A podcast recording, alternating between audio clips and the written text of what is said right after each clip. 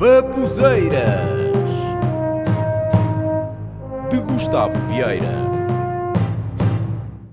Porquê é que as pessoas falam com os animais como se eles percebessem alguma coisa? Por exemplo, o gato da minha vizinha mijou-lhe a sala toda. Ela então chegou-se ao pé do gato e gritou. O que é isto?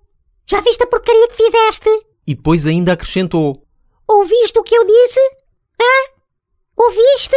Está à espera que o gato responda. Se o gato respondesse em português, ela desmaiava. Eu sei qual é o nome do gato sem ela me dizer nada. Porque ela não me disse. Ela não me disse que nome é que deu ao gato. Eu descobri por mim próprio. O gato chama-se Ps Ps. É assim que ela o chama. E por coincidência, é o mesmo nome do gato dos outros meus vizinhos e dos meus primos também.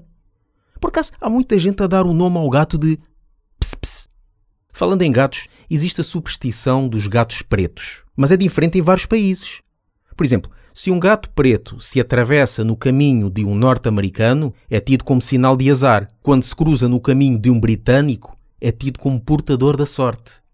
Quando se atravessa no caminho de um português, é atropelado. Bom, vamos agora a um momento lúdico para vocês. Assim, um momento meio documentário. Vou-vos falar um pouco sobre orangotangos. Aqui vai. A fim de testarem os seus pretendentes e avaliarem quais deles têm potencial para parceiros, as orangotango fêmeas roubam-lhes comida. Se a reação do macho é violenta e lhe retira a comida roubada, a fêmea desinveste da relação, pois machos agressivos podem ser irremediavelmente perigosos para as fêmeas.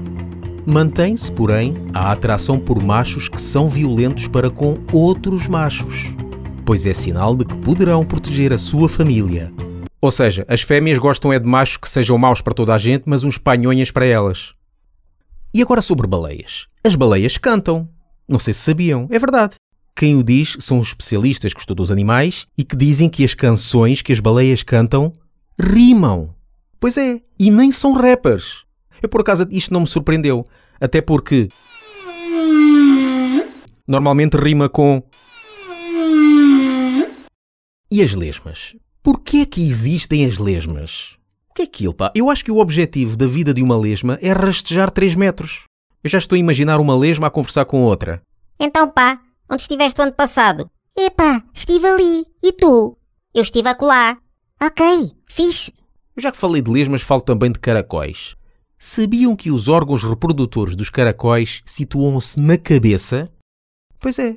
Nesse caso, como é que eles fazem o 69? Agora falando sobre peixe, eu acho que o salmão é um peixe estranho. Porquê? Anda contra a maré e sobe quedas de água que é para no final desovar. Só que devido ao intenso esforço que fez, e é mesmo um intenso esforço, ele morre. Para mim eu acho que o salmão é um dos animais mais estúpidos do mundo. Só que agora não percebo é porque é que dizem que comer salmão faz bem ao cérebro. Agora para terminar vamos a mais um momento lúdico para vocês. Mais um mini documentário. Falando sobre peixe. Mesmo sem pálpebras, ou seja, sem poderem fechar os olhos, os peixes dormem. Por vezes são pequenas cestas durante o dia, outras vezes são períodos de descanso noturno ou em alturas ou locais onde a temperatura da água é mais baixa. Depende das espécies. Nesses períodos, o animal torna-se letárgico, com redução dos seus movimentos, à exceção do eterno abrir e fechar de boca tão característico dos peixes já que é assim que induzem a passagem do oxigênio para os brônquios. É que dormir de olhos abertos já é uma proeza, mas sem respirar seria uma impossibilidade. Isto é curioso, é tal e qual um funcionário público.